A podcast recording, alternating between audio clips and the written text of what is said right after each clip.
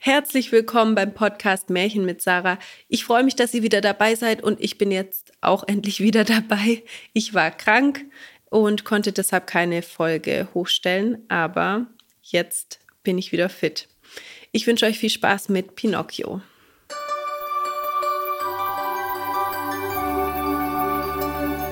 Neununddreißigstes Stück Neues Leben nach einiger Zeit kamen die beiden Wanderer zu einer einfachen Hütte am Wege.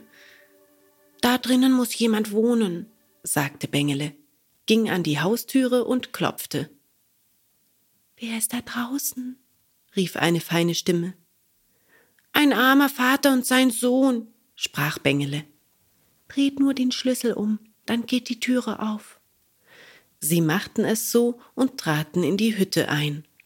Überall schauten sie sich um. Es war niemand zu erblicken. Ist jemand daheim? fragte Bengele. Freilich, ich bin hier oben. Sie schauten auf und sahen auf einem Balken das Lispelheimchen. Das gute Lispelheimchen, wer hätte das gedacht? Guten Tag, Lispelheimchen, sagte Bengele und zog anständig die Mütze ab. Das gute Lispelheimchen, sagst du jetzt, nicht wahr? Erinnerst du dich noch daran, wie du mich aus dem Hause gejagt und den Hammer nach mir geworfen hast? Es ist wahr, liebes Heimchen, jag mich nur auch fort und wirf mir einen Hammer nach. Ich habe es verdient. Aber hilf meinem armen Vater.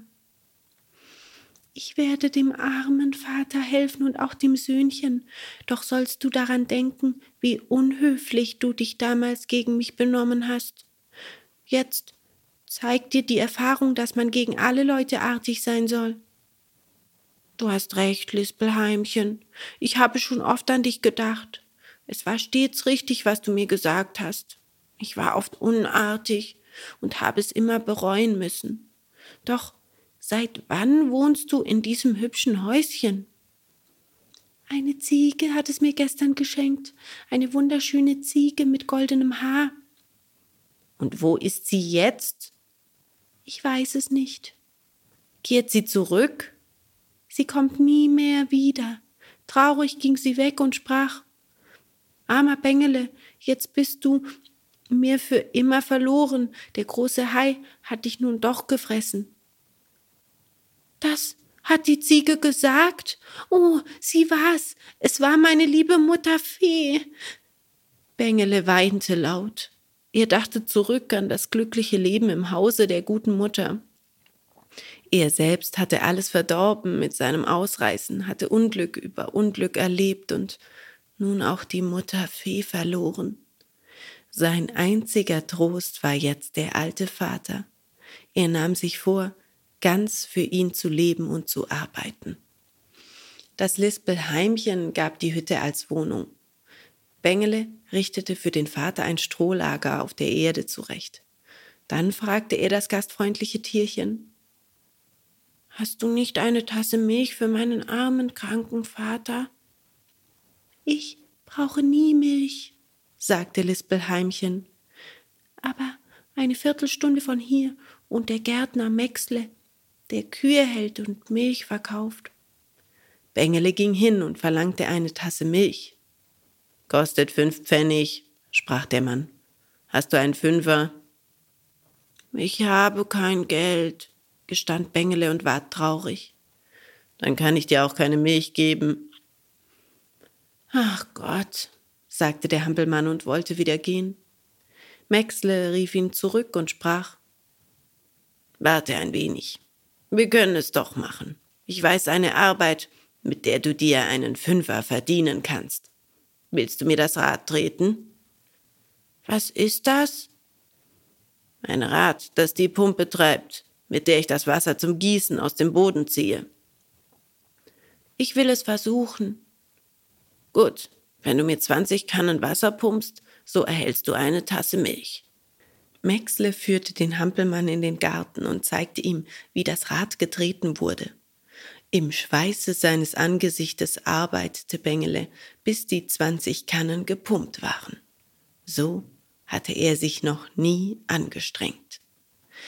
Als er aus dem Rade stieg, sprach der Gärtner Bisher hat mein Esel dies Geschäft besorgt, aber jetzt liegt er am Sterben. Den Esel möchte ich gerne sehen, sagte Bengele. Komme nur, ich will ihn dir zeigen. Sie gingen miteinander in den Stall. Da lag das Tier erschöpft auf dem Boden. Bengele schaute ihn lange an, ward verlegen und sagte Den Esel kenne ich. Ich hab ihn schon einmal gesehen. Er beugte sich zu ihm nieder und fragte ihn in der Eselsprache Wer bist du? Der Sterbende schaute auf und röchelte in der gleichen Sprache. Der, der, der Röhrle.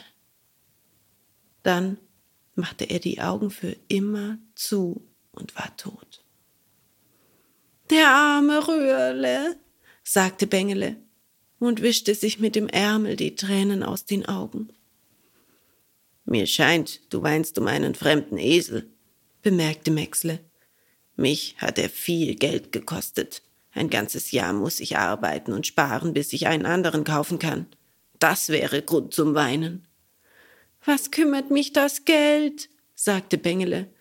Der Esel war mein Freund. Dein Freund? Ja, und mein Schulkamerad. lachte Maxle. Du musst in einer niedlichen Schule gewesen sein. Da kann man sich denken, was du gelernt hast. Bengele schwieg. Er nahm seine Tasse Milch und ging zurück zur Hütte. Von da an stand der fleißige Hampelmann jeden Morgen sehr früh auf und trat fünf Monate lang Tag für Tag das Pumprad. Damit erwarb er für seinen kranken Vater und sich selbst den Lebensunterhalt. Wenn er abends müde aus der Gärtnerei kam, arbeitete er noch zu Hause. Er lernte Körbe flechten und verdiente ein kleines Taschengeld. Für den alten Vater fertigte Bengele selbst einen bequemen Fahrstuhl an, und darin brachte er den kranken Mann an sonnigen Tagen ins Freie, dass er sich in der frischen Luft wohler fühlen und an der schönen Welt Freude haben konnte. Die langen Abende benützte der fleißige Kleine, um noch besser lesen und schreiben zu lernen. Für ein paar Pfennige kaufte er sich sogar ein altes Rechenbuch und er löste der Reihe nach alle die Aufgaben. Der Hampelmann hatte sich völlig verändert und lebte ein neues Leben.